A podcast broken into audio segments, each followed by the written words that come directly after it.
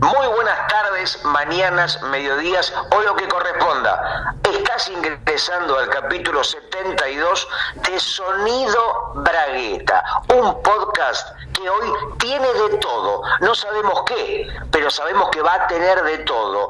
Mi nombre es Gustavo Hernán hablo desde Buenos Aires, Argentina, y no estoy solo, es decir, sí estoy solo, pero del otro lado del teléfono, del otro lado del río de la Plata, está mi compañero, Ignacio Al Curi, a quien le digo, hola Nacho Ignacio, ¿cómo estamos? Hola Gustavo, ¿qué tal? Qué gusto escucharte. Ya el otro día en un improvisado vivo de Instagram quedé con muchísimas ganas de seguir hablando contigo porque básicamente y utilizando un verbo que a mucha gente le da vergüenza, pero a mí no, te extrañaba. Bueno, evidentemente un Nacho sensible, ¿no? Este, probablemente al afeitarte la barba, al raparte, quedaste más sensibilizado y con el corazón a flor de piel. Nacho, capítulo 72 de sonido Braguita, cada vez falta menos para el 50.000, 72 la edad que tenía Sean Connery, que acaba de morir. Sí, señor, hace 18 años Sean Connery tenía 72. Claro, eso es lo que quería decir. En realidad murió con más años, pero ponele que tuviera 90, pero también tenía 72. O sea, uno tiene todas las edades que tuvo, porque las seguís teniendo. Uno va acumulando, como tantas cosas en la vida. Yo acumulo lapiceras, las estoy viendo ahora, acumulo libros sobre humor, acumulo historietas, acumulo patitos de goma y también acumulo años. ¿Vos qué acumulas? Años, libros, lápices y hasta hace poco eh, estaba acumulando fibras y lápices, objetos de dibujo que ya no andaban. Viste que de pronto mm, no las tirás por algún motivo, te encariñás. Es cuando, por ejemplo, vos tenés varios gatos y se van muriendo y no los tirás y, lo, y hasta cuando el olor es insoportable, ahí recién los tirás, pero un, uno se encariña con las mascotas y con los objetos. Y bueno, el otro día empecé a probar, digo, había como, no sé, 25 fibrones que no andaban y agarré y los tiré bien al carajo, hice una especie de ceremonia y fueron también, como sean Connery, pasaron a mejor vida. Me parece que a vos, bueno, a mí también, nos vendría bien una visita de Maricondo.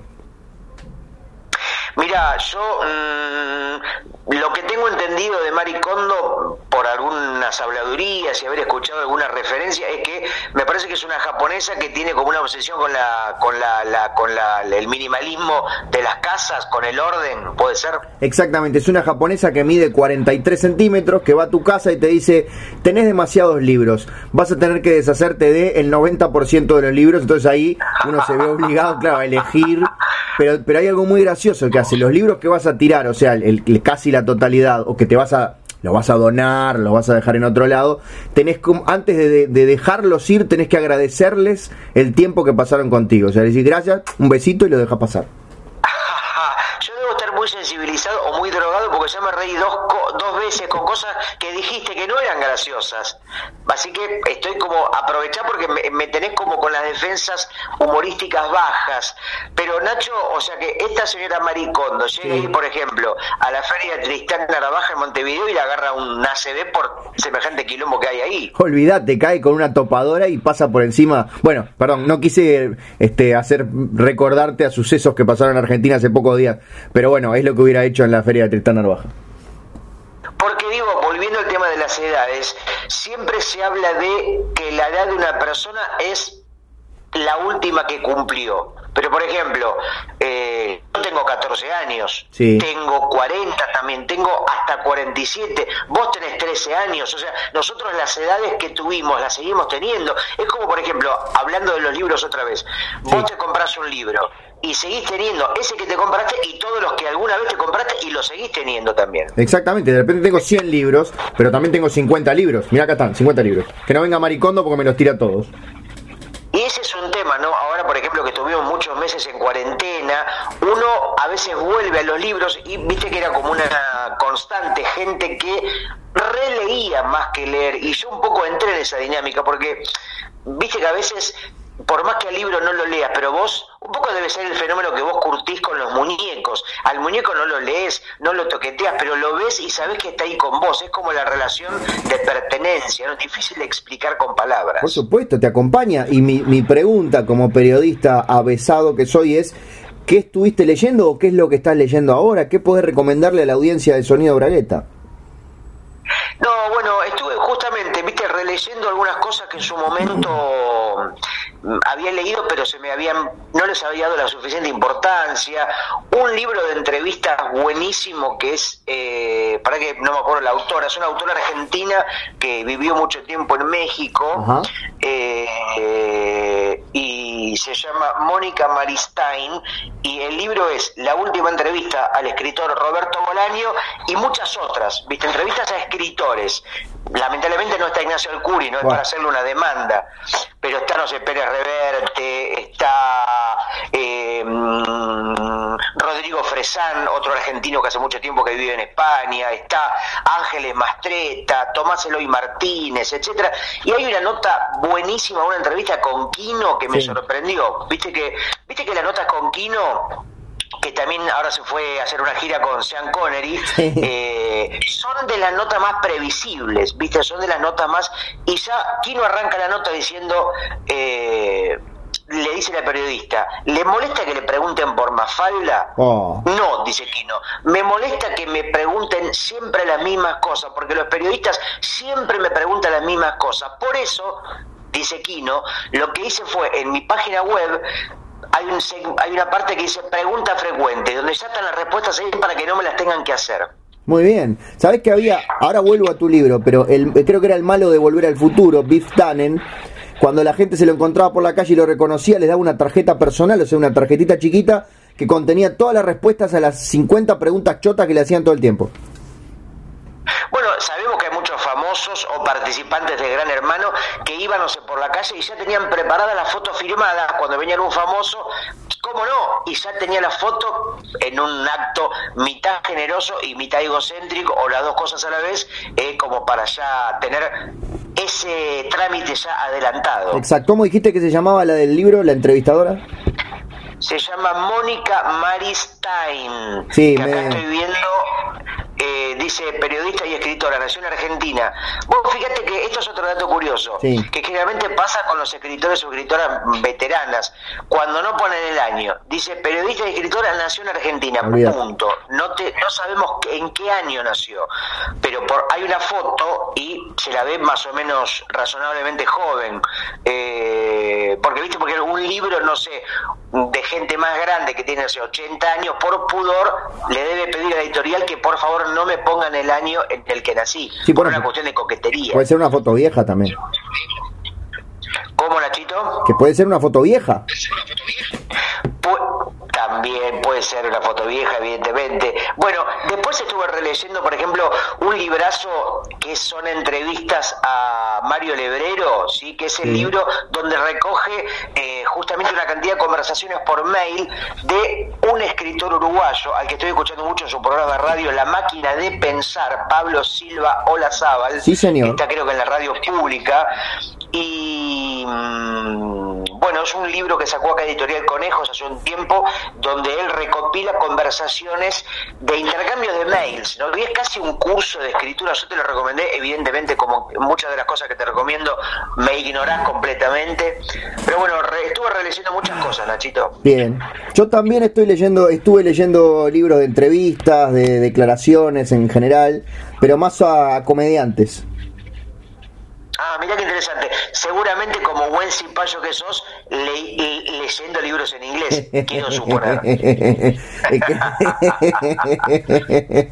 O sea, vos, si el sí. libro está escrito, si el libro está escrito en español, ya sospechás. No, no. Digo, esto es muy, esto es muy, es muy de izquierda para vos, es muy montonero, es muy, tiene que ser en inglés, para que vos le admitas y le dediques tiempo de tu, preci- tu, tu preciados minutos de tu No vida. es tan así, pero bueno, este libro se llama Sick in the Head, o sea, loquito de la cabeza, y son entrevistas eh, eh, realizadas y compaginadas por Jude Apatow. Ay, mirá cómo tiemblo. Igual yo lo digo por una cuestión de inferioridad y de envidia, porque obviamente entre saber inglés y no saberlo, preferiría saberlo. Como mi inglés es muy básico y soy incapaz de leer un libro con fluidez, bueno, no tengo bardeo a los que sí pueden hacerlo. Lo sé, a mí me pasa con los que leen bande de cine en francés, los odio. Bueno, y a la gente que, por ejemplo, lee griego, yo los insulto en la cara. El otro día vi un tipo que me dice, ¿a quién lee perfecto griego? Andá, hijo de puta, le dije. ¿Quién te pensás que sos sorete? Me parece muy bien. O a los que, o a los que leen latín, que para qué sirve. Bueno, no, no, no. Al que, al que sabe hablar bien el latín, voy y le tiro barro en la cara. Perfecto. Porque es una manera de sentirse mejor. O sea, cuando uno con el denostar a otra gente talentosa, nos sentimos mejores personas nosotros. Exactamente. Acabas de descubrir Internet.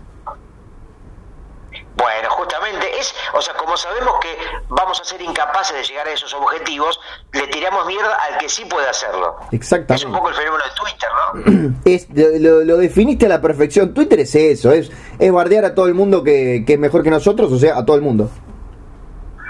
Sí, igual viste que también hay una especie de lugar común que dicen no te metas nunca a ver los comentarios, pero es como una especie de placer culposo, de morbo, de morbo virtual, ¿no?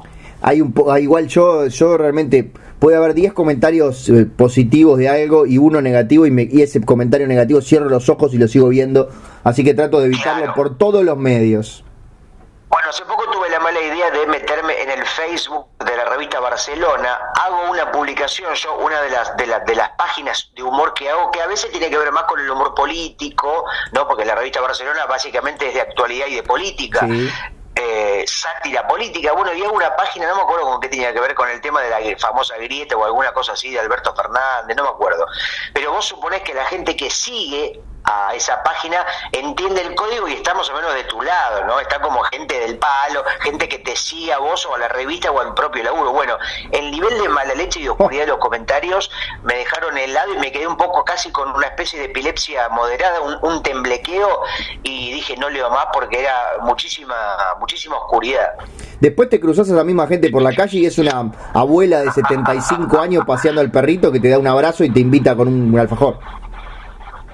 Sí, igual yo, ¿sabes qué estaba pensando, Nacho? Que mirá si lo que sería revolucionario es que en las cuentas de eh, Instagram o eh, de Twitter o en los canales de YouTube, si por ejemplo, si no se vieran o no podrían verse la cantidad de seguidores.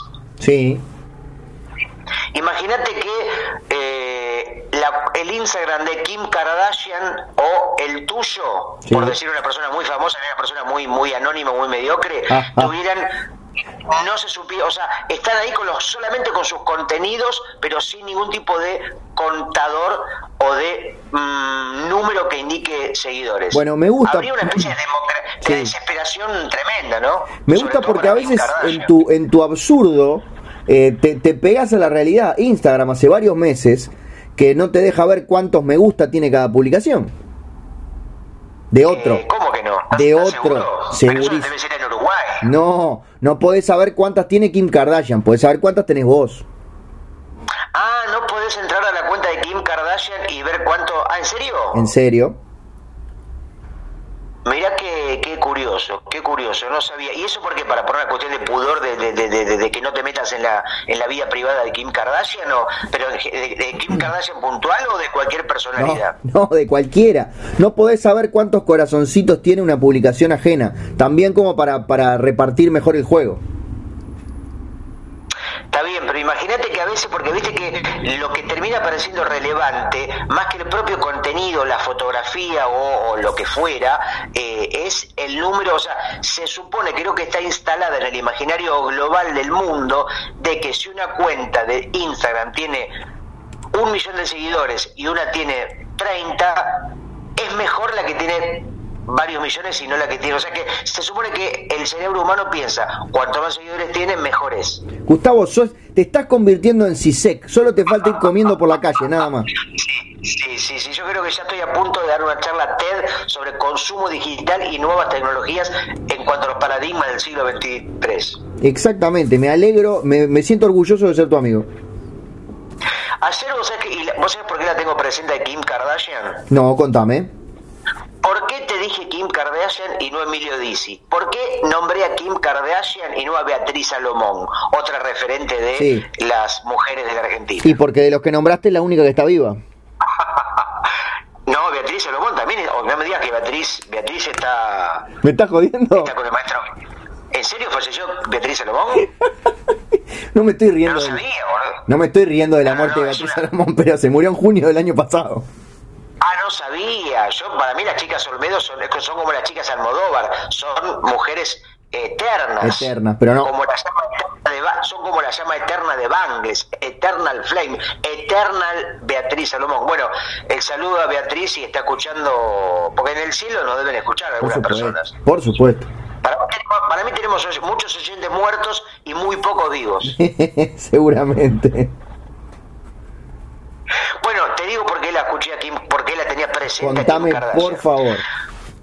Porque ayer me puse a. Digo, bueno, voy a ver. voy a Digo, ayer fue sábado de la noche, ¿no? Digo, Sí. sábado de la noche, descontrol, eh, pero voy a romper la noche. Y agarré, me senté, me hice un Fernet y, y voy a ver algo. Power en Netflix, voy a ver Netflix, digo. Sí. Voy a hacer algo original, voy a hacer un sábado distinto. Y como se ve que ando con poca paciencia audiovisual o disperso, qué sé yo, entonces empecé a picotear cosas y no vi nada. Vi un poquito de la película mm, de Leonardo DiCaprio, El, el Renacido. Sí, ¿Viste? El Renacido. la vi. Como la película no me interesa, pero vi algunas partes. Vi cuando un oso se lo garcha, en realidad no se lo garcha, pero parece. Para mí que hay como una cosa media erótica y le rompe un poco la espalda. Sí. Hay un momento cuando él está muerto de frío y su caballo muere y él le saca las, las tripas de la panza para meterse como una cartuchera. Un poco, para mí que eso es imposible de hacer en realidad. Para mí que es imposible. Primero, es, es imposible por el asco que debe dar eso. Es difícil, es difícil. Yo no sé si es imposible, pero es difícil. En un momento, yo creo que están muy mal hechos los efectos, cosa que me llamó la atención.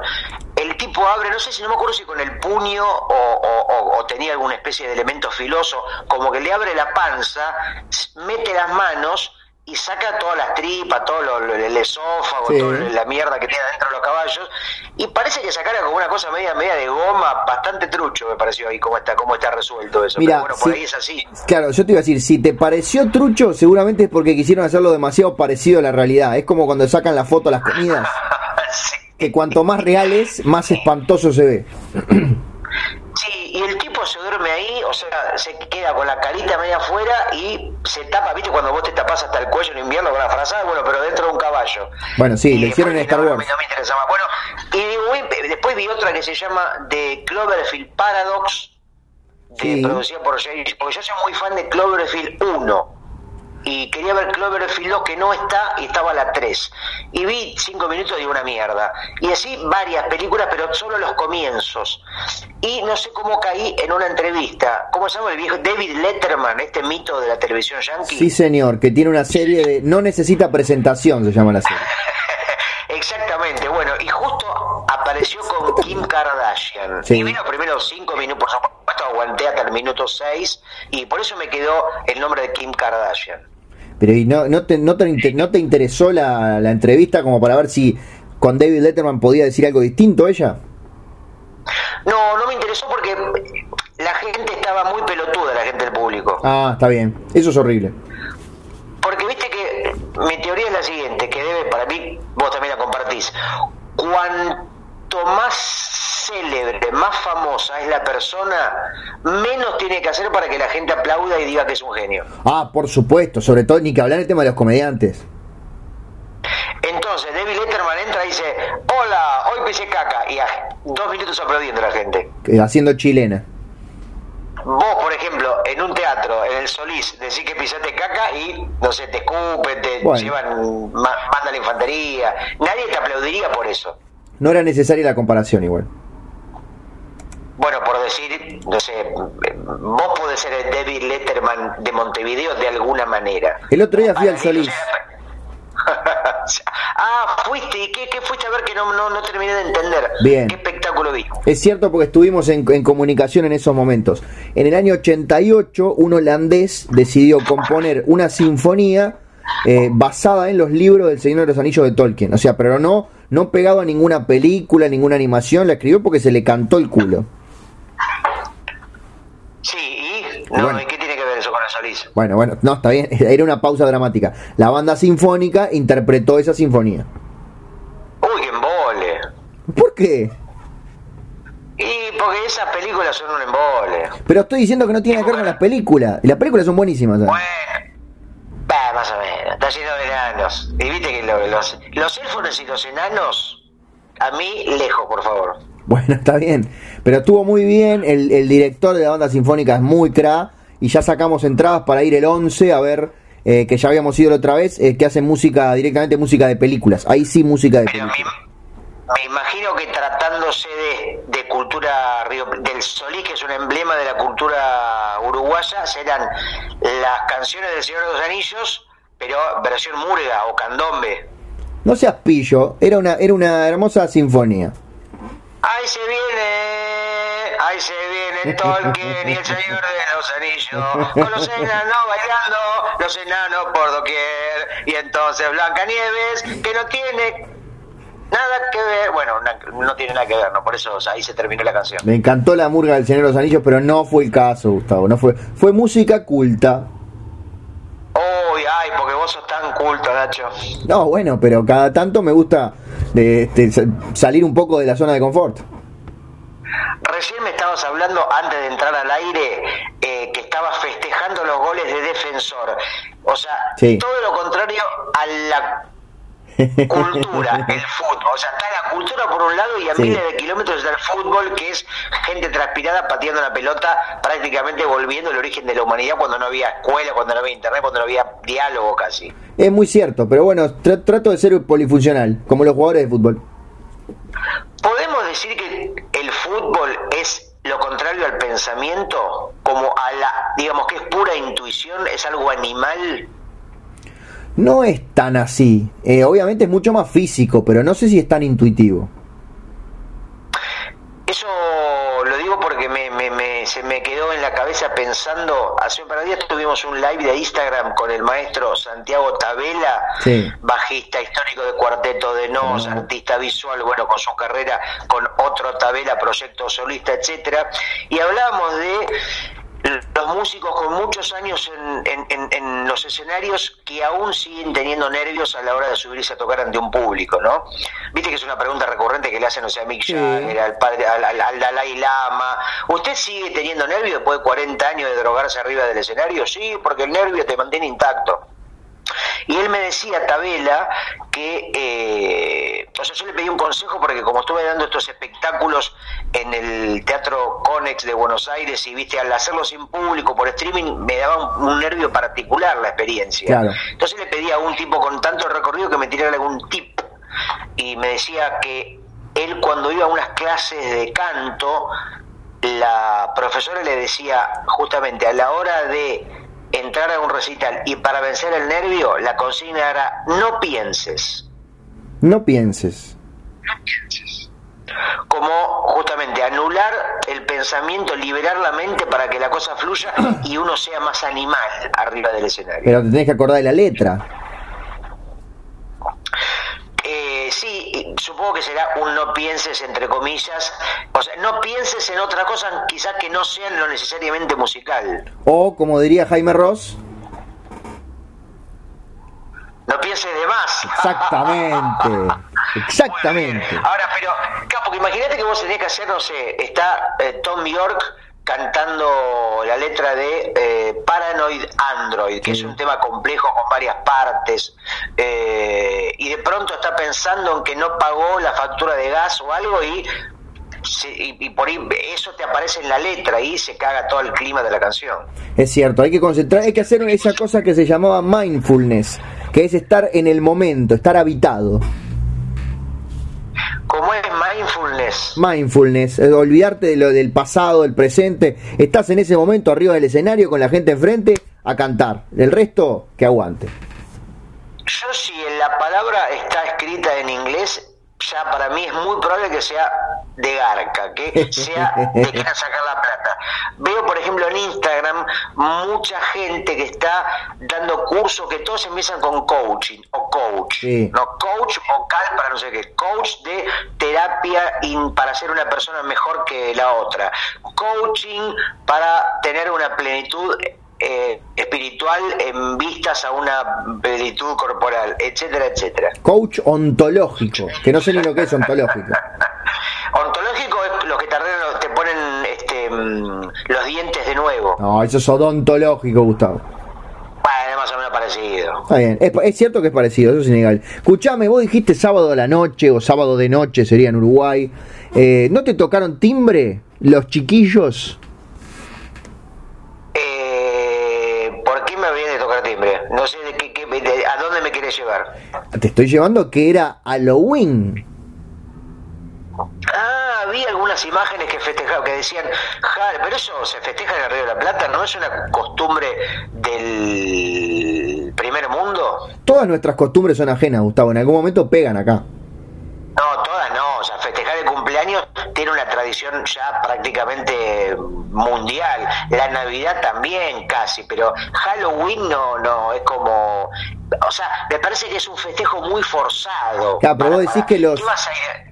Que los indios que vivían en Argentina, los, los, los aborígenes, festejaban Navidad, festejaban los cumpleaños.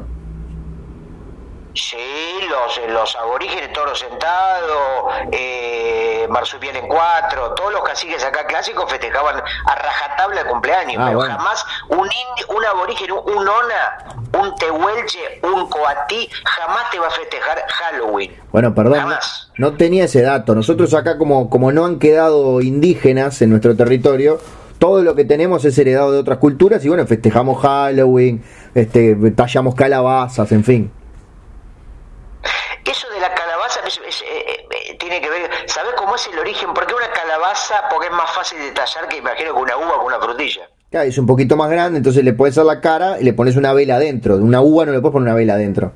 Ah, pero debe ser, es muy complicado eso. Tallar, o sea, ya el hecho de tallarle una cara a una calabaza ya habla de un talento. Ahora, encima meterle una vela, pero ¿qué tiene que ser? ¿De Stephen Hawking? No, pero se supone que la vaciás. Ah, pero es un laburo tremendo festejar eh, Halloween. Es un laburo tremendo, sí, pero bueno, podés hacer algo con la calabaza, también haces una sopa. Ah, claro, es como, como Leonardo DiCaprio, que para meterse dentro del caballo para no morir de frío, le saca las tripas y seguramente con esas tripas habrá hecho, no sé, algún, algún adorno, algún recuerdo, no creo que los haya dejado así tirados. Exactamente, la calabaza de Halloween es el oso del renacido. Mirá qué buena metáfora. La calabaza de Halloween es el, el- no, el caballo del renacido. El, ca- el caballo, el caballo, el caballo. El oso es el que se lo El montaba. oso, el oso lo, lo, lo, lo, lo- le hace el amor, Sí. lo corta y en un momento él lo acuchilla. Muy salvaje la escena de Leonardo DiCaprio metiéndole cuchillazos en la cabeza al oso. Para mí, yo te digo, estuve a punto de llamar a la Sociedad Protectora de Animales para que prohíban el estreno de la película. bueno, un poquito tarde llegaste, me parece. Bueno, pero que la, la prohíban para atrás, que prohíban futuros estrenos. Puede ser. ¿De a quién más? Bueno, viste que hay sociedades animalistas que, no sé, en, por ejemplo en Titanic en un momento aplastan una cucaracha y juicio millonario a James Cameron. Exactamente. Bueno, ayer en, en un programa uruguayo que se llama Olor a Geek, que hablan de noticias del televisión, cine, historietas, mencionaron que se viene la serie de televisión de el cómic y El último hombre, Y, El último hombre, no sé si lo ubicás. No, no, no, no, pero hay mu- ¿cuántas series hay? ¿Cuántas películas con el último hombre en la Tierra? El último no sé qué en la Tierra. La U, basta, flaco con eso. Bueno, pero en este caso es el último hombre y la Y es por el cromosoma Y. O sea, mueren todos los hombres, pero no las mujeres, menos uno. Ah, en clave feminista sería como el último hombre, pero en clave feminista. No, o sea, mueren, mueren solamente los que tienen el, el cromosoma XY, entonces quedan todas las mujeres vivas. Ah, o sea, sola- solamente quedan mujeres poblando la Tierra. Exacto. Y el protagonista con su mono capuchino, que se llama Ampersand, Que es hombre. que es hombre también. Son los únicos dos mamíferos masculinos que quedan. Y, y la organización PETA pidió que el monito fuera eh, hecho por computadora para no hacer laburar a monitos. ¿Cómo se llama PETA, la organización? PETA es la organización, pero es la, la más conocida del mundo. Poco serio. Ponele Animal Foundation Warrior, pero ponele PETA. Bueno, pero para no que- me voy a, voy a ver qué es lo que significa.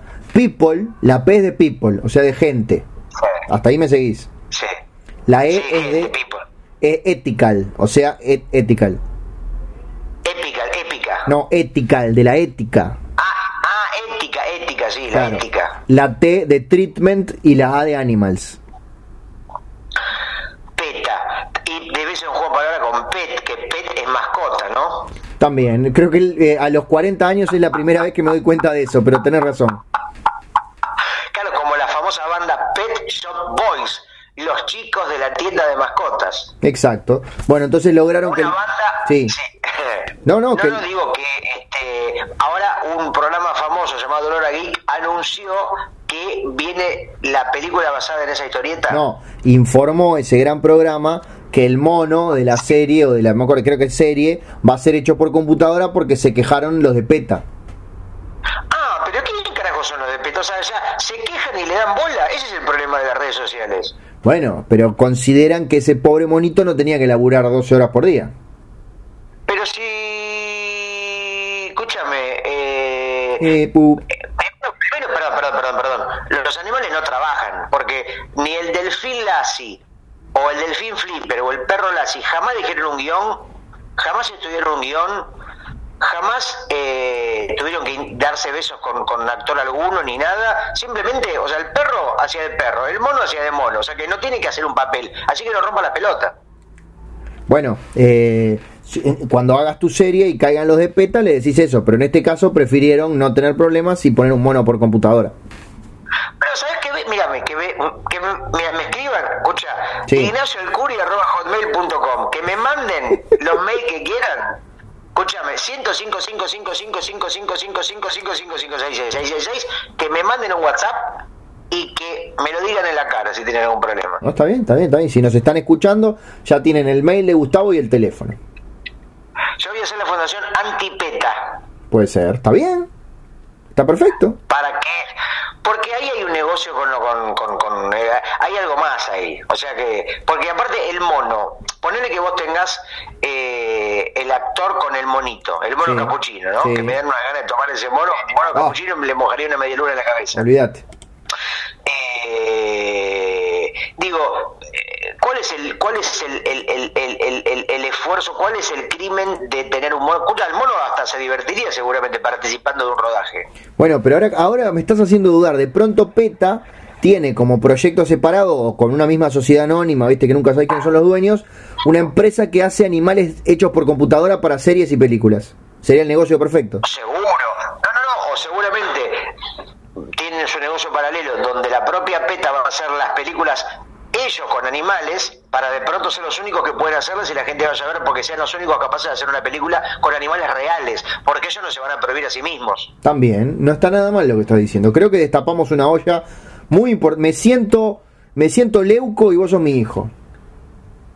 A mí me gusta que mm, muchos eh, de estas siglas norteamericanas terminan siendo muy mm, como muy llamativas o muy mm, grotescas para algo tan rimbombante. Por ejemplo, viste que el Twitter de Trump es POTUS, President of United States of America. Sí, y el de la primera dama es Flotus.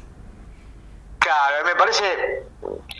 Flotus me gusta más porque parece un libro de Henry Miller, tiene un poco más de misterio, pero Potus es po- no puede ser presidente de la mayor franquicia del mundo y llamarse Potus. Bueno, en el caso de Trump es medio potus. Ojalá que le quede pocus. Ocus Pocus, Ocus Pocus me parece que era, no me acuerdo si era una banda, un libro o una leyenda griega, Ocus Pocus. De todo, también había, una, una película de comedia. Ah, pero debe ser una expresión en latín, ¿no? Ocus Pocus, como un... ¿Querés que lo busque? una frase, unas y a ver qué quiere decir ahora que Ocus Pocus, sí, Ocus Pocus. Ocus pocus significadus. Debe ser, en, debe ser en latín, seguro, alguna expresión en latín. Eh, según una teoría, o sea que no se sabe, la expresión inglesa hocus pocus es una simplificación y traslación fonética de hoc est corpus meum. Este es mi cuerpo. Ah, mira, es como hoy es sábado y mi cuerpo lo sabe. Algo así, pero hoy es domingo. es como antes que haya Instagram, pero en latín. Ocus Pocus decía, y estaban ahí preparándose para romper las noches. Y es la versión de nuestro abracadabra. Abracadabra, que eso se tiene que ver con Halloween también. No, me refiero a que hocus pocus en inglés se utiliza como para como, como palabras mágicas para, para que algo pase, como quien dice abracadabra y pasa algo. Abracadabra canción muy buena no me acuerdo si era de ABBA o de los VGs. Na, na, na, na, na. Abra, cadabra, ¿te acordás? El tema Abra, Sí, sí, sí, señor. Vamos a buscar de ¿Y quién de quién era. ¿Quién lo, quién lo hacía? Por favor, es un temazo, me parece, de la música disco, si no me equivoco. De la música disco. Abracadabra. Eh, hay uno de Steve Miller Band, ¿puede ser? No. Ah, puede ser, puede ser. Me parece que para la historia quedó más conocida la canción que la banda que la A ver, interpretaba. ahora que le estoy dando play. Ya te digo rápidamente si era o no. Ya en el comienzo la saco. Viene Para lento. mí que sí, ¿eh? A ver, a ver, a ver, a ver. Ahí viene, ahí viene, ahí viene. Ahí viene. No es internet, es la computadora el problema, ¿eh? es que es un poco lenta, tiene como 15. Sí, escuchá.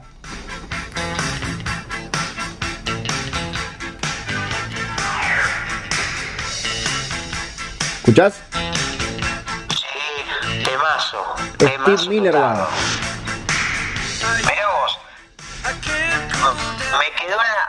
Me quedó en, la, en el inconsciente, pero jamás me hubiera acordado el nombre de- del grupo o del autor o del intérprete.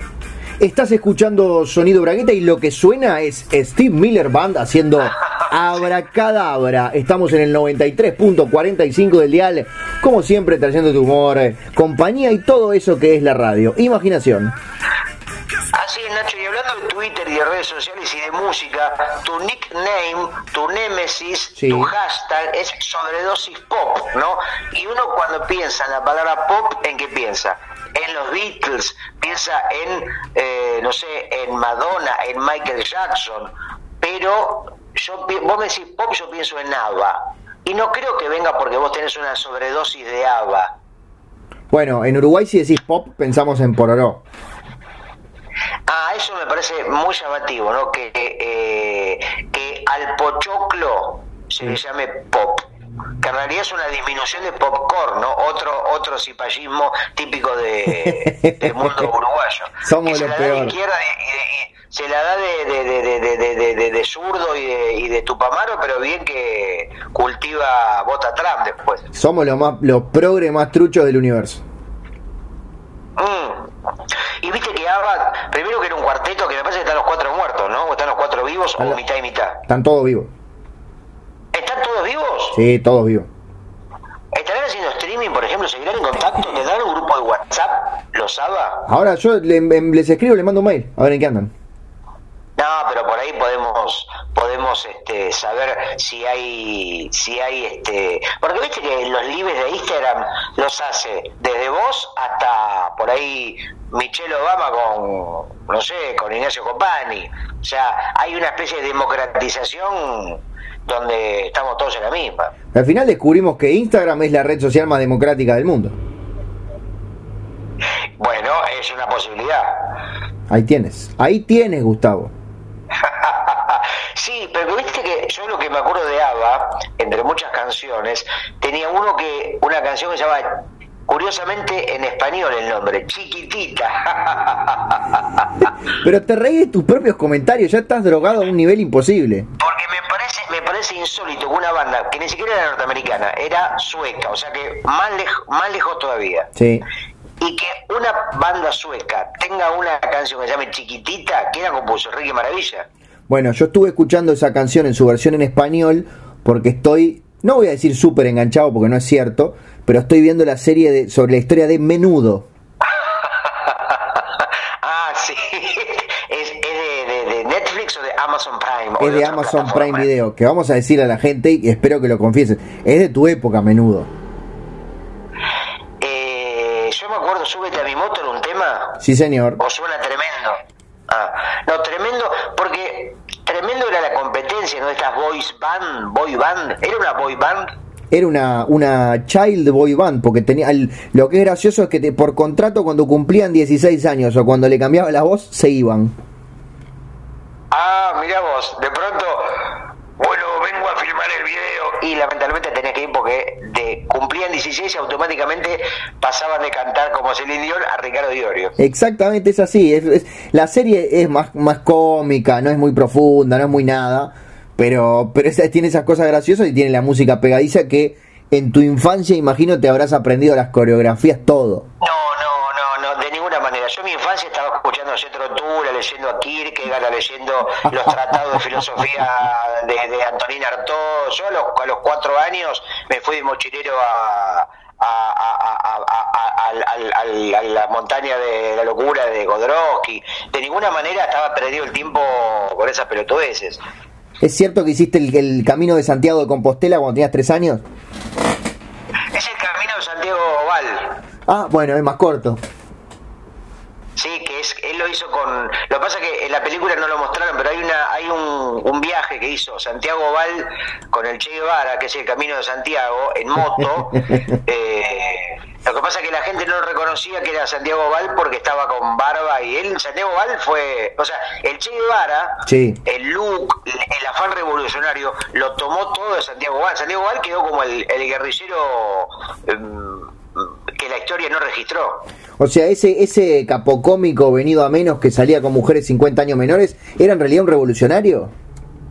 Absolutamente, él tuvo que armar como una cortada de actor televisivo y de actor así como de, de salir con para que la gente, para tapar su verdadero personaje, su verdadero rol en la vida. La famosa tapadera. La tapadera, la tapadera era la, una, ot- otra de las canciones de ABBA, que decía, ahí viene, ahí viene, ahí viene la tapadera, mamita, mamita, te doy con la regadera, ponete en cuatro, ponete en ocho, ponete en siete, el culo está brocho, ponete en cuatro, ponete en ocho, la tapadera llegó para vos. ¿Vos estás ¿Te acordás seguro de eso? de Yo no- eh? ese justo no me acuerdo. Bueno, lo que pasa es que, claro, ahora, eh, digamos, at- atando cabos Sí. y anudando sargentos, eh, me doy cuenta que, claro, porque chiquitita, que recién vos decías de ABBA, tenía una letra en español, chiquitita, dime por, ¿Por qué, qué? ¿no? Evidentemente querían colonizar el mercado de habla hispana. Eh, no, pero la ver- ellos creo que no tuvieron la versión en español. Va, no sé, ahora no sé. Para mí la hizo menudo. Ah, vos decís que, vos decís que la versión. Ah, para, para, para, para. Vos decís que ABBA, el tema original, digamos, el básico ya venía en español. No, justamente, estoy diciendo que el de ABBA era en inglés y que los que lo hicieron en español fueron los de menudo. Pero, pero estoy tirando fruta y ¿En estoy, serio?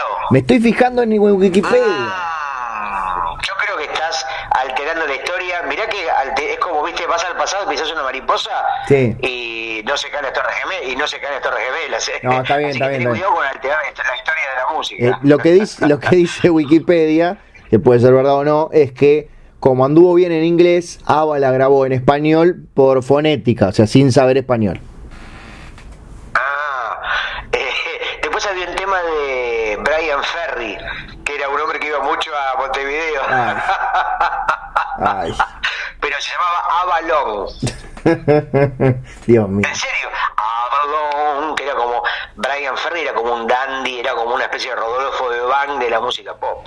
Integrante de Roxy Music, entre otros. Mirá, mirá, las cosas que aprendo con vos es impresionante. ¿Sabés cuál era el personaje de ficción Ay. más es muy complejo reúne muchos elementos pero para vos lo vas a entender por edad por edad cuáles eran los personajes de la televisión famosos de Roxy Music Eh, no, Gustavo, no sé cuáles eran. Roxy y Panigasi. ¡Qué difícil! ¡Qué dolor! Difícil pero con una advertencia que preparaba el terreno para la desazón Sí. ¿Te acordás Mm, de quiénes estoy hablando? No? Y personajes interpretados por quiénes. La gente de sus casas lo puede poner en el chat, en el chat imaginario. Por Juan Leirado. Y ella era. eh, Bien, la tenés, la tenés ahí en la punta de la, de la axila. Mercedes Morán, Morán. muy bien, Mercedes Morán, que es una de las personas que más películas debe haber filmado en los últimos años. O sea, es como César Troncoso en Uruguay, es Mercedes Morango en Argentina, como, como Darín.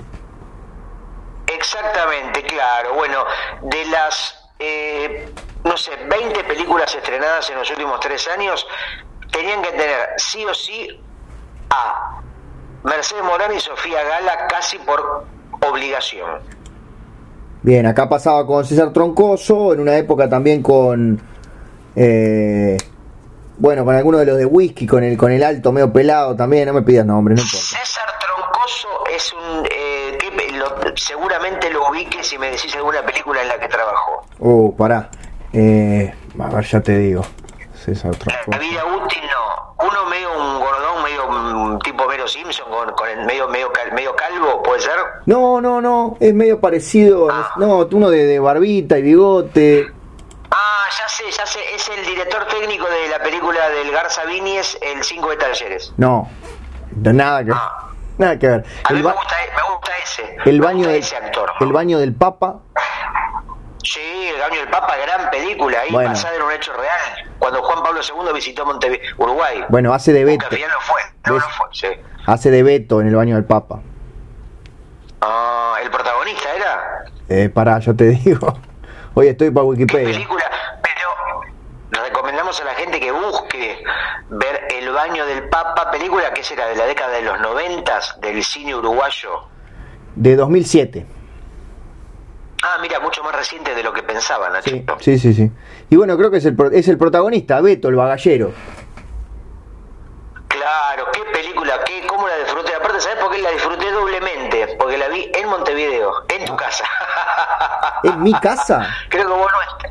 Sí, pero en tu, no, no en tu casa de ahora, en tu casa de hace varios años, en el barrio Punta Carretas. de Punta Carretas. Mira. Vos no estabas y, y- y- y yo estaba ahí y no sé, TV Ciudad creo que era, y dijeron, dijeron, a continuación vos, el baño del Papa, vamos arriba. Bueno. Y me quedé a verla. y me quedé a verla y la disfruté como un niño. Bien. O sea, te hiciste encima mientras la mirabas todo. Mira, iba a evitar hacer ese chiste, lo- se me pasó por la cabeza, iba a decir, porque tenía pañales puestos y me dice acá canción, pero dije, no lo voy a hacer. Y después viniste vos e hiciste lo que no deberías haber hecho El- para un artista de tu nivel. Que es el chiste obvio. Bueno, es el chiste obvio de, ¿no? ¿Cómo anda tu viejo? Está hecho un pibe, se caga encima. Bueno, son como eh, lugares comunes del humor en los que a veces hay que caer. Porque ¿Por qué uno va a evitar chocar contra los lugares comunes si hay que hacerse cargos y admitirlos, ¿no? Exactamente. Y hablando de César Troncoso, voy a traer un... eh, porque estamos hablando de cosas muy conocidas, pero voy a hablar de cosas que no están en Wikipedia. Y que tienen que ver con la historia uruguaya. A ver. Eh, mi amigo Leo Lagos, en el programa Reporte Descomunal, interpretaba a un actor un poco afectado que se llamaba César Troncaso. ah, mira, como una cita directa a. Mira, Sí. claro. Que cantaba una canción que se llamaba Si yo fuera gay. Un momento de la televisión uruguaya, pero aberrante. Un tanto homofóbico, me imagino, el personaje. Vamos a decir incorrecto, porque en realidad no era homofóbico porque efectivamente era gay, pero él no lo admitía. Mm, Muy. Bueno, hoy viste, por ejemplo, con ese tema, por ejemplo, muchos de los personajes y chistes de todo por dos pesos o de eh, Peter Capusotto, ¿no? Eh, todo lo que tenga la palabra puto hoy ya queda queda fuera de lugar, ¿no? No, ni que, ni que hablar los personajes que hacía Yanola. Claro, claro. El, el, bueno, palabras como la- una palabra hermosa, pero que ya quedó en la lista negra, la palabra eh, trolo, trolazo. Mirá, Sí. que, mirá que trolo, qué linda palabra. Hasta fonéticamente es hermosa para pronunciar, trolo. Ahí está. Y lo que le, lo que te quiero contar, Gustavo, para cuando termine este podcast, es que en YouTube, si pones troncazo canta si yo fuera gay, aparece el video. Ah, está todavía, mira, no lo bajaron todavía, no, No no lo- vino, no vino el peta, no vino el peta a bajarlo. No lo bajó el peta. Qué lindo. Bueno, un saludo para Peta, para Leo Lagos y para la canción de César Troncaso, Si yo fuera gay. Exactamente. Eh, para ti iba a decir algo y se me fue de la punta de la boca. Dime. Eh, pero era muy, era muy interesante. No tenía, tenía relación con esto. Me imagino. Mm, Ah, no, esto de, de la palabra trolo, de eh, bueno, hace poco murió otro que se fue con Sean Connery y con Kino, eh, Hugo Araña, ¿te acuerdas? Hugo Arana, perdón. Era el No, Hugo personaje. Araña podría haber, podría haber sido la versión de Stan Lee. Hugo Araña, ojo, ¿no? Se perdieron esas de hacer la versión de Spider-Man con Hugo Arana. No, pero era el personaje que hacía él. Huguito Araña era el personaje de él. Claro, Era- sí, sí, sí, no, no, Ah, pero- no, no, ah. una cosa es, no, no, no, ya lo sé, una cosa es Huguito Araña y otra cosa es Hugo Araña. Bueno, pero es lo mismo.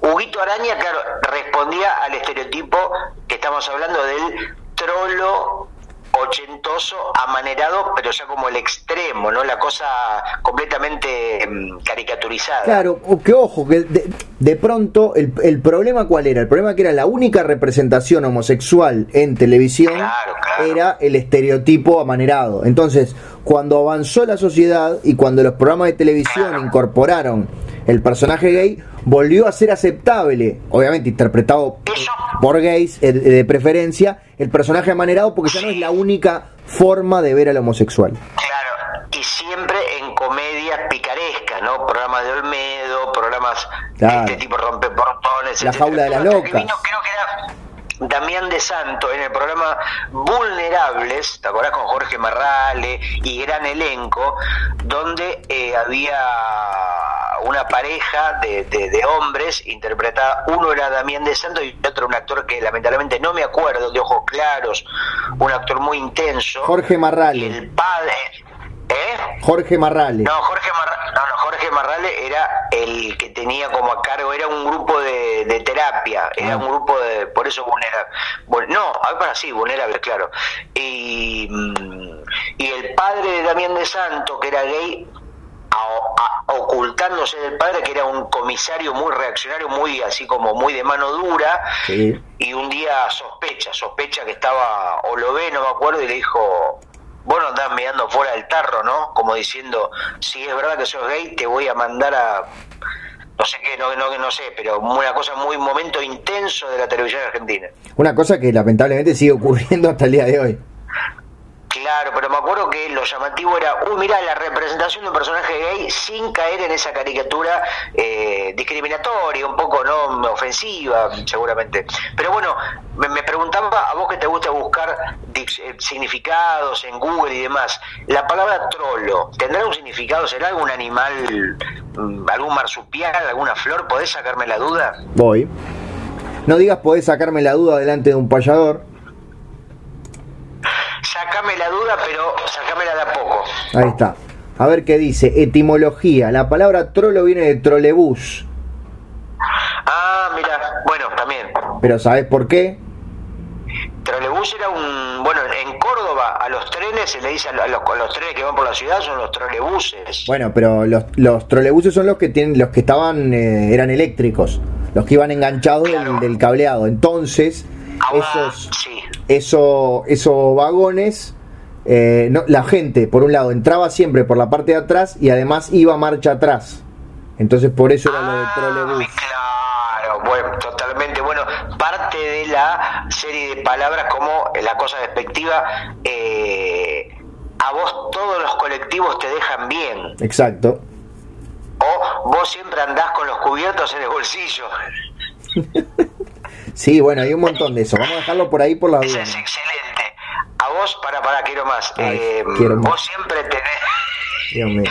Eh, el de los cubiertos en el bolsillo es, es- creo que es difícil de superar en cuanto a la Sí. en cuanto a la a, a- a- a- a la belleza de la frase Es, es bastante insuperable.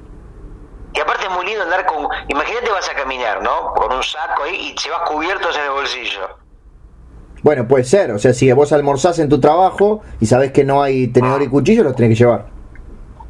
bueno eso es una cosa que yo mm, eh, a mis alumnos les decía no que ustedes quieren ser distintos quieren ser mm, contraculturales quieren ser hippies de verdad punks bueno por ejemplo vayan con un paraguas abierto un día de pleno sol ya Bien. con eso te convertís en héroe Bueno, pero te funciona como una especie de sombrilla. pero a cagar todo Nacho vos No, bueno, perdón, tengo que dar mi opinión. No te tengo que seguir el juego a pie juntillas. bueno pero por ejemplo andá con, con cubiertos pero que la gente o sea el tema es que la sociedad te tiene que ver para que vos porque la, la, la idea es que quedar como un héroe a la vista del resto de la gilada ¿no? Claro, siempre lo importante no es hacer las cosas bien, sino que te vean que las hiciste bien. Otro, sí. Eh, ¿Sabes qué cosa también me gusta mucho? Ver vidrieras Sí. Priori no tienen ningún, ningún atractivo. Por ejemplo, vidrieras de ortopedia. Eso es un poco así como... eh, ¿cómo se dice? eh, como Masoquista. fe- no, fetichista, Morboso, Gustavo. morboso. Fetichista. Y dice, mirá qué linda esa pierna de plástico, me- un día me la voy a comprar. Y pasás durante cinco años, viste como las películas de alguien que mira una guitarra Sí. y dice un día, y un día finalmente reúne la plata, va y se compra la guitarra de sus amores. Y por ahí cuando va y dice, no, mira, justo se la acabo de vender a aquella señora que cruza la calle. Y justo, viste, es un clásico, pasa siempre. Pasa mucho, sí. ¿Sabés que estoy viendo una serie cuyo protagonista, el personaje, porque debe ser por computadora, tiene una pierna ortopédica? Uy, me encantaría verla, por favor. A mí todo lo que tenga piernas ortopédicas, ya se me hace agua la boca. Es, ay Dios mío, la puta madre. Es, eh, es un detective. Ah, y que lo de, lo de como Kaiser Souse, ¿no? En la película de los sospechosos, siempre que caminaba lento. Bueno, sí, este, renguea un poco, pero no tanto. Está acostumbrado ya a la pierna ortopédica, es una pierna de calidad. Ah, no, pará, pará, pará, porque eh, eh, Kevin Spacey, Sí. perdón porque ya sé que no se puede, es un, quedó otro de la lista negra de los innombrables, pero vamos a decirle que KS, KS, KS. ¿no? KS, eh, se hacía pasar por Rengo para que no levantara sospechas. Y cuando el tipo termina la película, abandona el personaje y empieza a caminar bien. Creo que era así la cosa. Exactamente, acabas de contar el final de la película. Se la cagaste a todo el mundo. Ay, mirá cómo tiemblo, por favor. Bueno, eh, está bien. Este, en este caso es un tipo que en Afganistán perdió una pierna, entonces tiene una pierna ortopédica. Ah, Ah, tiene un trasfondo bélico. No, en realidad es, es una detective. es- es la- lo particular que tiene la serie, que no es. No es, no es maravillosa, no rompe, no rompe el rating, no, no cuenta. Sí, es que está basada en los libros que escribió eh, con seudónimo J.K. Rowling. Ah, J.K. Rowling, la escritora de Harry Potter, es. Esa misma. Claro, pero vos fíjate cómo uno tiene prejuicios, ¿no? Vos dijiste Afganistán y ortopedia, y yo ya pensé, le explotó una granada, los chicos corriendo por las calles, misiles cayendo permanentemente. Y sí, es eso. Y en Afganistán, no, no, pero en Afganistán habrá más cosas que guerra y misiles, habrá, no sé, gente tomando mate en las plazas, Ah. de León Gieco, tributos, tributos a los redondos en los bares, etcétera, etcétera. Eh, puede ser, puede ser. En este caso, la escena, el flashback ocurre durante un enfrentamiento. ¿Y cómo me dijiste, así no la veo, cómo me dijiste que se llama? Se llama, eh, está, es de HBO, se llama CB Strike. No, ya si tiene nombre en inglés, para mí ya chota. Pero es el nombre de él. Ah, entonces es buena, entonces es buena. O sea, no, la, ¿sabes cuándo una película es chota? ¿Cuándo? Cuando tiene dos, dos sustantivos. Creo que ya lo dijimos alguna vez. Por ejemplo, orgullo y prejuicio. Bien, tienes razón. Sensatez y sentimiento. Chota.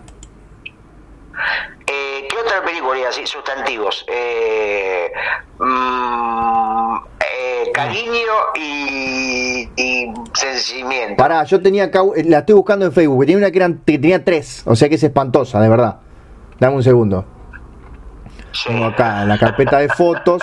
Tengo una, tengo un álbum de fotos con la, con las películas con los nombres cambiados.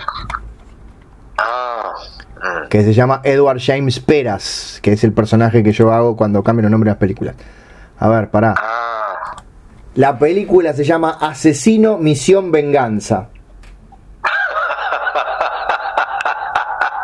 Sí, sí, sí, sí. Tiene que ser Bueno, la peor del universo.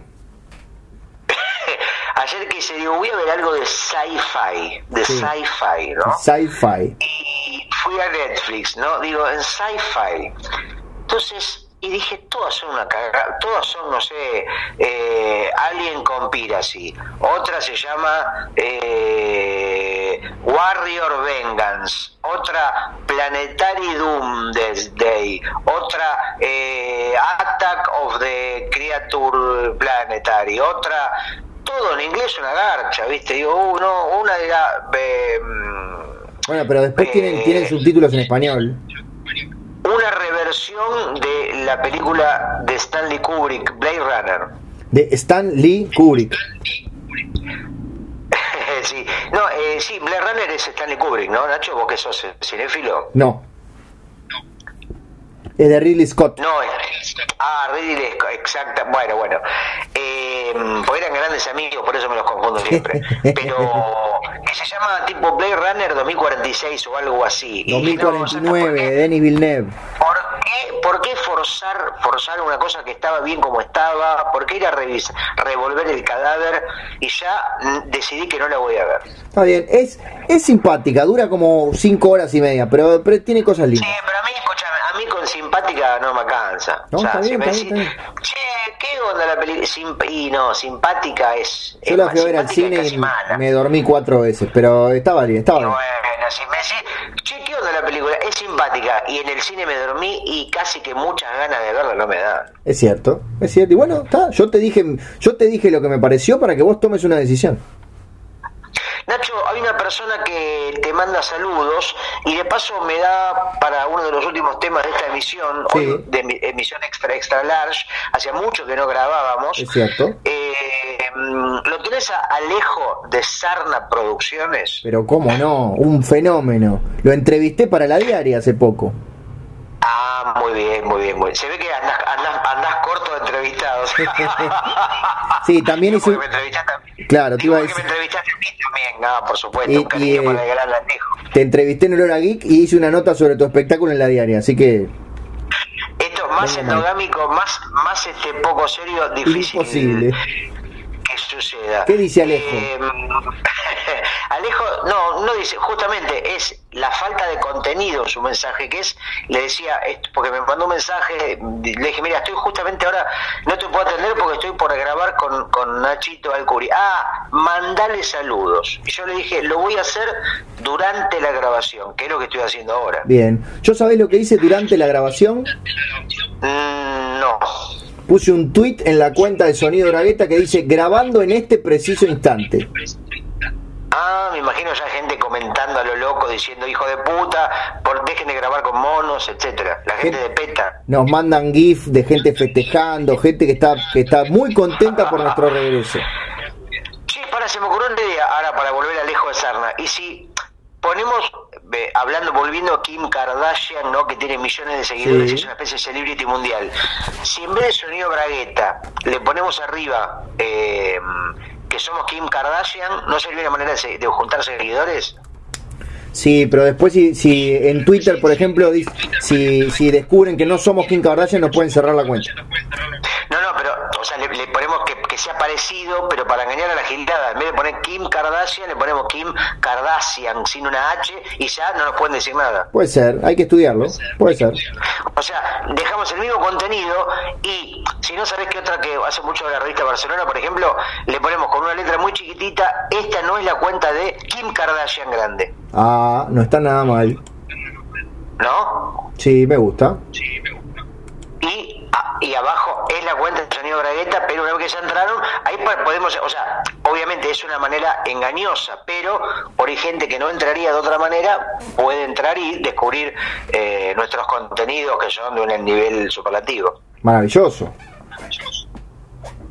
Me gusta, me bueno, gusta. Te lo dejo para que, te dejo para que, para que lo manejes. O sea, yo solamente tiro las ideas, vos las tenés que llevar a cabo. Obvio, obvio, contá conmigo. No, bueno, y me quedé pensando en este concepto del saludo, del saludo y la radio y la tele y los medios, ¿viste? El concepto de muchos programas que los bloques de mensajes eran José le manda un saludito a tal, Roberto le manda, o sea, gente era un nombre, la palabra un saludo y otro nombre. Y eso parecía tener interés. O sea, en realidad la gente lo miraba solamente para ver si lo nombraban al final. Sí, lo miraba o lo escuchaba, digo que me llamaba la atención, me parece que ya no se hace más eso, ¿no? Eh, esto de bloques de, saludos, ¿no? Sí, no, no va la, gente, la gran mayoría de la gente no era la que aparecía nombrada, evidentemente. No, no, obvio, obvio, obvio. Estoy pensando, ¿por qué, por qué se pasó a, a mejor a mejor vida? ¿Por qué ya no se usa tanto el saludo? Yo me acuerdo que eso eh, en los bloques de mensajes de los programas de Dolina, siempre cuando venía, no sé, decía, no, saludo, no, no, viste, como que él se paraba o no leía cuando sabía que solamente era un saludo. Bueno, sí, porque viste que tiene, eh, justo es el ejemplo, perdón que ando tan mezclado, pero me quedé pensando, el de Dolina es el ejemplo que mantiene el, el bloque de el público que se siente parte del programa. Después otro emblema, ¿no? Que medio que eh, era una figura recurrente en el programa de Susana Jiménez. Un saludo para todos los que me conocen. Sí. Decía la gente. Decía, ay, estás ahí, Normita. Hola, Susana, sí, te ganaste los millón, eh, un millón de dólares. Ay, qué bueno, ¿estás contenta? Sí. ¿Y cómo terminaba la charla? ¿Le querés mandar un saludo a alguien? Y la gente decía, sí, un saludito para todos los que me conocen. Es cierto, era, era como la forma de no olvidarse de nadie. Y yo me preguntaba, el concepto de conocer, nunca quedó bien cuál es bien claro cuál es la extensión, ¿no? Porque, viste que a veces me preguntan, ¿lo conoces a, o sea, Phil Collins, sí, lo conozco, o sea, no personalmente, pero lo conozco. O sea, conoces al verdulero, sí, es un lo conozco de, de cruzarme en el barrio, pero viste que es un límite medio impreciso. Claro, no es, no es un amigo con el que te tomarías un café. Claro, o sea, yo con Phil Collins no me tomaría ni en pedo un café, de ninguna manera. Y no, no, aparte es un solete. Me tomaría, me tomaría un capuchino, no, no, no, un café no, me tomaría muchos cafés. Este, hay que buscar un lugar donde donde pueda entrar a silla ruedas con, con facilidad, porque él viste que hace tiempo que está con, con un problemista. Phil Collins una, un problemita del hombre solitario que le impide caminar, una pena porque ahora parece que se junta Génesis. No, te iba a decir, está teniendo un problema Phil Collins porque parece que la, ex esposa entró a la casa del, de que tenían los dos con unos tipos armados y medio que medio al, estilo al estilo argentino ahí entró Usurpation y parece que no la están pudiendo sacar. ¿En serio? Sí, sí, sí, Ah, no te puedo creer. Sí, señor, es gracioso porque es verdad. No te puedo Phil Collins, que hace, hace mm, ya un par de años que está dando recitales eh, sentado, sentado en la sillita ahí. Eh, y es una pena porque la música de él es muy física, ¿viste? La música sí. su estudio como muy te invita, invita al baile. El tipo era baterista. Te invita al baile. Bueno, baterista y, actor de varias y actor incluso de muchos de sus videos, él casi era un casi era un, actor de, de cine en esos pequeños cortometrajes. Sí, señor, demostró mucha versatilidad y después hizo este, banda de sonido de películas, como por ejemplo Tarzán de Disney. Bueno, eso es lo que nunca debió haber hecho. ¿Por qué? Y porque es una vez. Eh, porque responde a ese concepto marketinero de la world music, ¿no? Del concepto, ¿cómo decirlo? Forex por del, de, de, de, de, lo selvático, de las negras cantando, ¿no? Que es un casi toda la música de las películas de Disney ya por lo menos la música en español, Ricardo Montaner, Enrique Martin, Shakira, es lo peor de las películas de Disney. Bueno, pero eso, eso, es cuando hacen la versión en español, es como la de ABBA, es cuando hacen la versión en español del tema original en inglés. Vos fíjate, ¿no? Como a veces nos quejamos, o yo me quejo, digo, ah, siempre mirando afuera, pero a veces, eh, por ejemplo, en este caso, casi siempre las versiones en español de canciones de películas originales en inglés son inferiores eh, con, con, mucha fuerza. Sí, por supuesto. Y eso que los, los doblajes en general de Disney son de los más prolijos de todos. Sí, sí, totalmente, totalmente, Nacho. Estoy como pocas veces de acuerdo con vos. no puedo creer que haya ocurrido este momento después de 72 emisiones que nos pusimos de acuerdo en algo. Hoy estamos muy, muy a tono, como muy en sintonía, casi como el empiece humano, como si uno estuviera dentro de la otra persona. Como si uno terminara las frases del...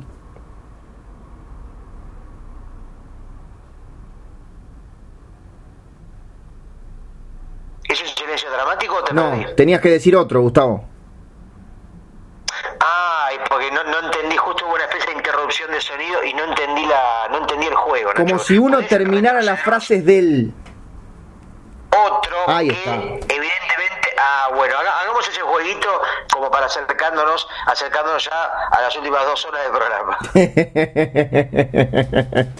¿Vos te imaginás cuánto tiempo? Nunca tenés idea de cuánto tiempo de programa vamos. Yo calculo que ya casi una hora, una hora, incluso un poquito más quizás. Una hora diez, efectivamente. No, ya, Ya lo sé porque estaba mirando la, Ah. el reloj de la computadora, así que, que... Pero te digo, hasta ahora hemos tocado, hemos pasado por todos los temas, ¿eh? Sí, casi como, como una máquina, un jukebox. Hablamos de historia del arte, hablamos de, eh, de, de la historia de ABBA, hablamos de cine, hablamos de eh, la representación de, de- de la figura del gay en, en la televisión de la década de los 80. Bueno, prácticamente eh, eh, multitasking. No has quedado títere con cabeza en este programa. Qué linda frase. Este no deja títere con cabeza. Es un poco violenta, ¿no? Porque Claro, porque ¿qué hay, hay gente que anda como haciéndole daño a los títeres y rompiéndolos, porque sí, o es que, o ¿Qué es que los... O sea, Claro. si el títere no, no le hacen, a menos que se trate de un títere diabólico como Chucky. Claro, pero además pues, eh, queda como esa imagen como si el tipo con, con su pene en erección, con, con- justamente con el miembro, le pegara al títere para volarlo. Porque viste que te da esa idea. a mí lo que me dan los títeres es, es miedo. Más que los títeres son el típico muñeco, eh, como el icono de, de, de Chirolita, el muñeco sentado en la falda, en la pierna del, del, del titiritero, del Sí. ventrílocuo. Sí. O sea, el no el títere, sino el muñeco de ventrílocuo. Que es bastante más grande, ¿viste? Es como casi una. es como un- tiene el tamaño de un niño, casi, un niño real. Como el que usaba José, los que usaba José Luis Moreno en Entre Amigos. Mm, no me acuerdo quién es, quién es José Luis Moreno. José Luis Moreno creo que es el villano de Torrente 2, que estaba ahí, que siempre vestido como con un chal. Tenía un programa de variedad en España que hacía, tenía una marioneta que era un, un cuervo que se llamaba Rockefeller. Ah, no me acuerdo, Soche. Mirá que la, la torrente la vi, pero no. No, pero de pronto, acuerdo, o sea, de pronto igual no dieron esa serie en Argentina, ese varieté. Ah, no lo tengo, mm, no lo tengo ahora en mi, en mi disco rígido mental, no lo tengo ubicado, para mí lo que me da miedo, ¿sabes qué es? Un detalle sobre todo, o dos detalles. La línea de la boca, ¿viste que tiene esas líneas pintadas? Sí, O pintadas, o por lo menos se ven como dos líneas, claro, pero no que son. prácticamente generan un, generan un cuadrado porque es lo que hace que la boca se mueva. Claro, te iba a decir, no son pintadas, es que está, re- está cortada, si no, no se puede mover. Eso, bueno, las líneas que permiten que la boca se abra y se cierre. Eso me genera como un, un, temblor, una incomodidad. Eso y sobre todo cuando tienen pequitas pintadas. ¿Te genera una fobia? ¿Sos fóbico a los.? Sí, Ahí está. Sí, porque eh, para mí que tiene, hay como una, hay una pretensión de realismo. Viste que muchos de esos muñecos tienen como pelo, como si fuera pelo humano, ropa de verdad. Eh, Es como un muñeco que no quiere ser muñeco. Sí, como Pinocho.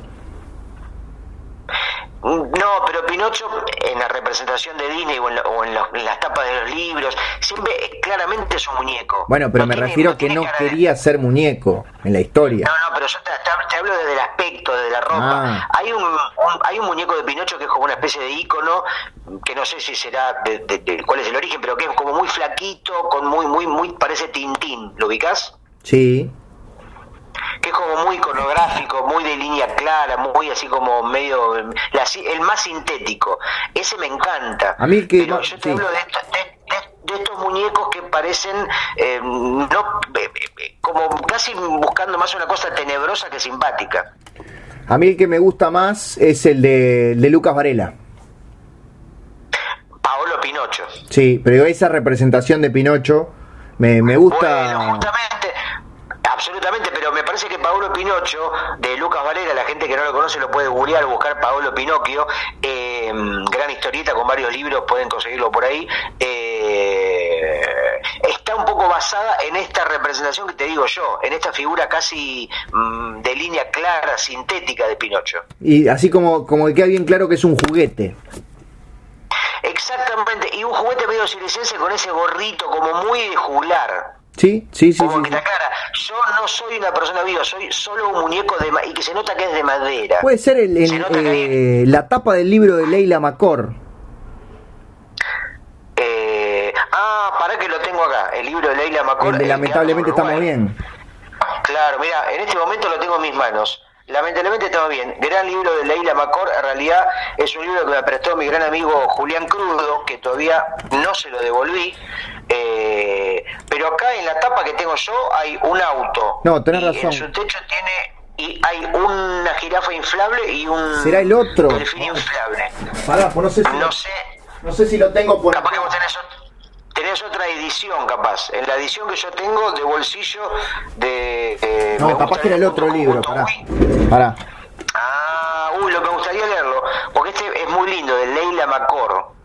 Eh, Creo que es una venezolana que no, vivió yo- un en Caracas, 1971. Sí, sí, sí, amiga mía, presentamos el libro juntos y ahora está en, em, en por ahí por Miami. Eh, Nosotros los impostores se llama. Es el otro libro y tiene un pinocho de juguete en la tapa. Claro, bueno, eh, y hablando de Lucas Varela, es uno de nuestros oyentes extranjeros, argentinos, viviendo hace bastante tiempo en Europa, Francia o Bruselas, no me acuerdo, Burdeos. Le mandamos un saludo, hablando de mandar saludos, porque también es un oyente de Sonido Bragueta desde el exterior. Sí, te lo mandé por WhatsApp, pero ta, va a ser cagada si tratás de verlo, así que no te preocupes, lo mirá después. prefiero, prefiero imaginarla. Sí, Sí, sí. así que bueno, en este momento podríamos hacerle un saludo, un reconocimiento a nuestros oyentes de España, de Rusia, de Turquía, ¿no? Un Joaquín Aldeguer, ¿quién es más, por ejemplo? y que si no nombramos a Joaquín Aldeguer, no garantizamos que el podcast siga una Bueno, edición más. Porque es como la gente que miraba a Susana Jiménez, que estaban esperando a ver si los nombraban, ¿viste? Entonces Aldeguer está esperando a ver si me nombran. Dice, ya van una hora y pico de programa y todavía no me nombraron. ¿Qué está pasando acá? Ahora ya puede respirar aliviado. Mientras tanto sigue haciendo sus caricaturas maravillosas que nos dan mucha envidia. Sí, sí, con ese concepto de las caricaturas solutions, eh, ¿no? Buscando como estirar los límites de la caricatura y de la síntesis. Sí, así que le deseamos lo peor. Sí, eh, bueno, yo ya fui, representado, mi bonito rostro, por dos de los mejores del mundo, ¿no? El propio Aldeguer y el gran Pablo Lobato, que me caricaturizó en la galería de dibujantes de la nueva revista Fierro. Le recomendamos a la gente que se metan revistafierro.com.ar, la, la vuelta del clásico de la historieta argentina en versión digital. Y tengo el orgullo de estar ahí participando y este aparezco desde hace unos días en una galería donde todos los artistas estamos ahí con las caricaturas del gran Pablo Lobato. Un verdadero honor. Sí, sí, bueno, y tenemos que también nombrar, ya que estamos en esta serie de artistas del dibujo, oyentes de Bragueta, eh, a Esteban Hernández, a Jesús Vázquez y a nadie más. A Uderzo, A Milo Manara, sí, a bueno, a Hergé que murió el año pasado, pero siempre nos escuchó. ¿y por qué no nombramos a los dibujantes que no nos escuchan? Por ejemplo, eh, Neil Adams. Sí, bueno, Kelly Jones tampoco nos escucha. No, un el que no nos escucha nunca, de paso lo tenemos que nombrar, es eh, Frank Miller. Frank Miller Sí. Sé que nunca nos escucha, así que un gran saludo para Frank Miller, que parece que ya se, se venció el cáncer que tenía, se le venció ayer. Qué horrible. Es como es como una escalera de caracol humana, Frank Miller. ¿Por qué? ¿Porque está todo encorvado? Bueno, si querés explico los chistes, Gustavo. Si querés me voy también. No, eh, per- perdón, perdón. Me pareció un poco extremo, pero está tan Yo la última vez que lo vi estaba en su mejor momento, estaba...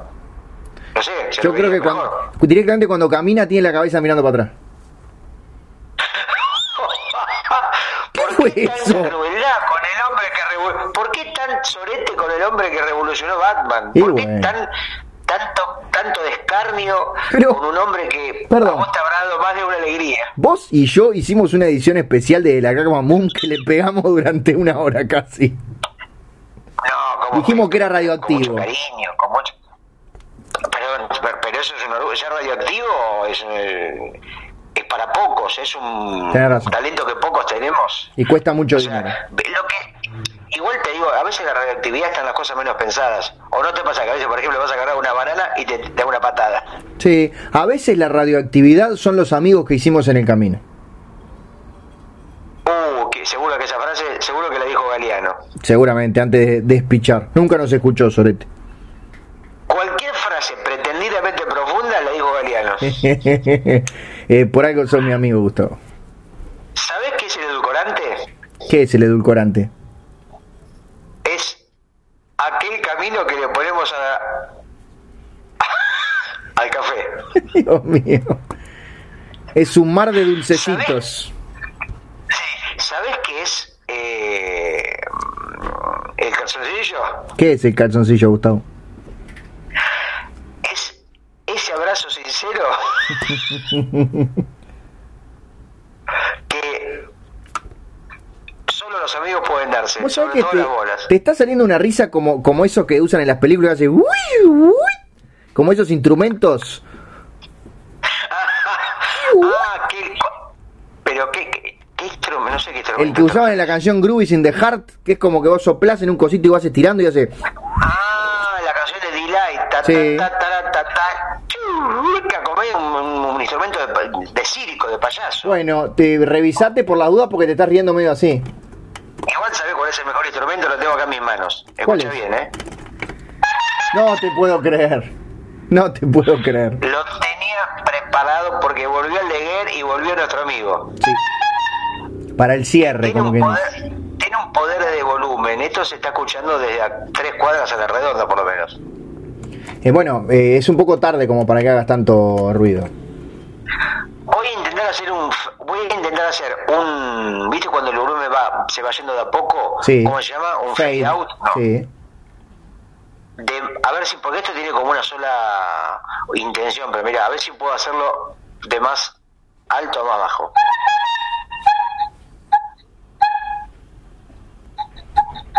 Ahí se fue.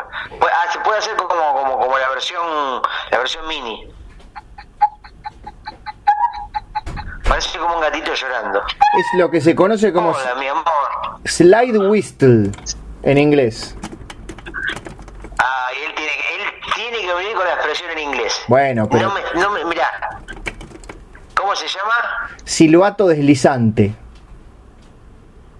Ah, mirá vos, qué interesante, che, me cambiaste la vida. ¿Viste? Escúchame, eh, bueno, vamos a ir cerrando este espacio, Gustavo, la así como que no quiere la cosa. Vamos a llegar hasta el Sí, final. yo, yo estaba, tengo que terminar un trabajo acá Sí.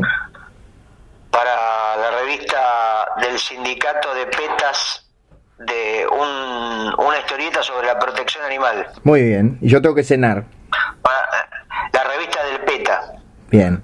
que dice los animales que a los que no se les puede eh, pegar. Son todos, Gustavo. No, tengo una lista de 20. Ah, bueno, no, porque los únicos animales a los que... los mo- Al gato no se le puede pegar, al gato no se le puede pegar. No. Al cocodrilo no se le puede pegar No. porque es imposible. ¿Cómo le vas a pegar a un cocodrilo? no le invocas. Aparte no siente nada porque el cocodrilo tiene como una especie de revestimiento, medio como tiene los huesos por fuera casi, tiene exoesqueleto. Sí, señor. Y la jirafa no le puedes pegar porque tiene cuello muy alto. Es cierto. Bueno, pero aparte el mosquito sí le puedes pegar porque lo matás de un manotazo. No, claro. Vos fíjate lo que acabas de decir, ¿eh? Parece una frase de Galeano. Ay. Al mosquito es muy difícil pegar, es muy fácil matarlo, pero es muy difícil pegarle. Sí, quedó medio galeano, sí.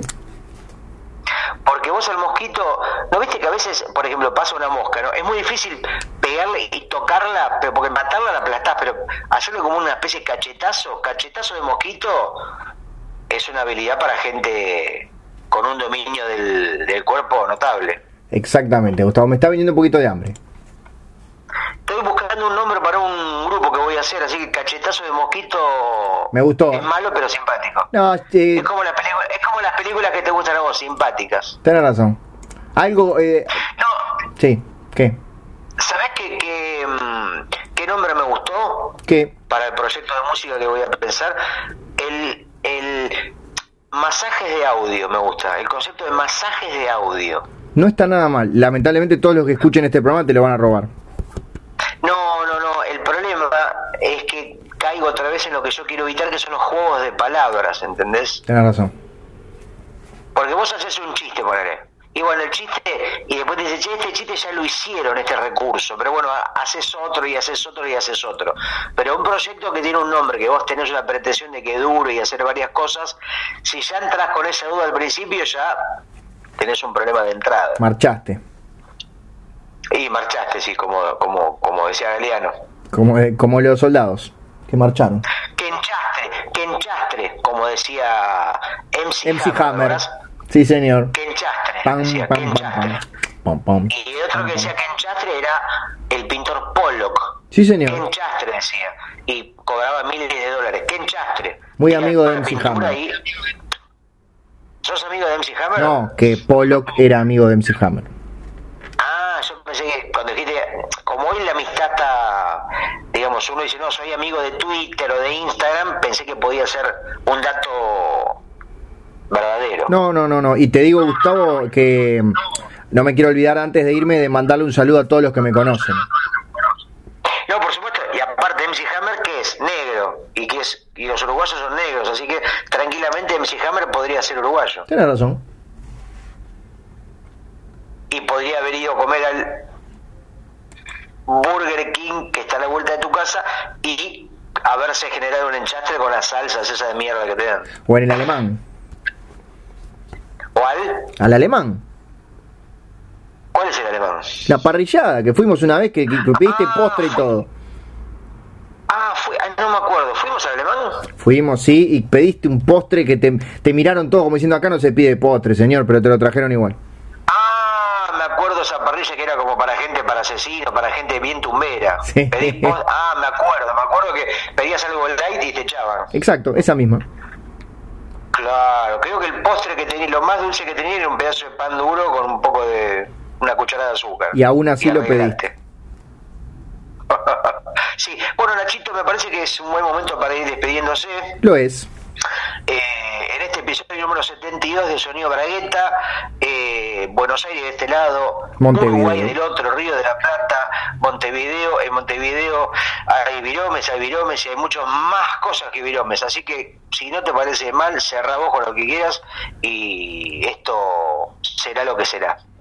Bueno, esto fue Sonido Bragueta, servicio de compañía. Quien escuchaban recién era Gustavo Sala, quien habla en este momento es Ignacio El Curi. La radio comunicación, la radio compañía. Y nos vemos en el episodio número 73, quizás antes de fin de año. Hasta la próxima.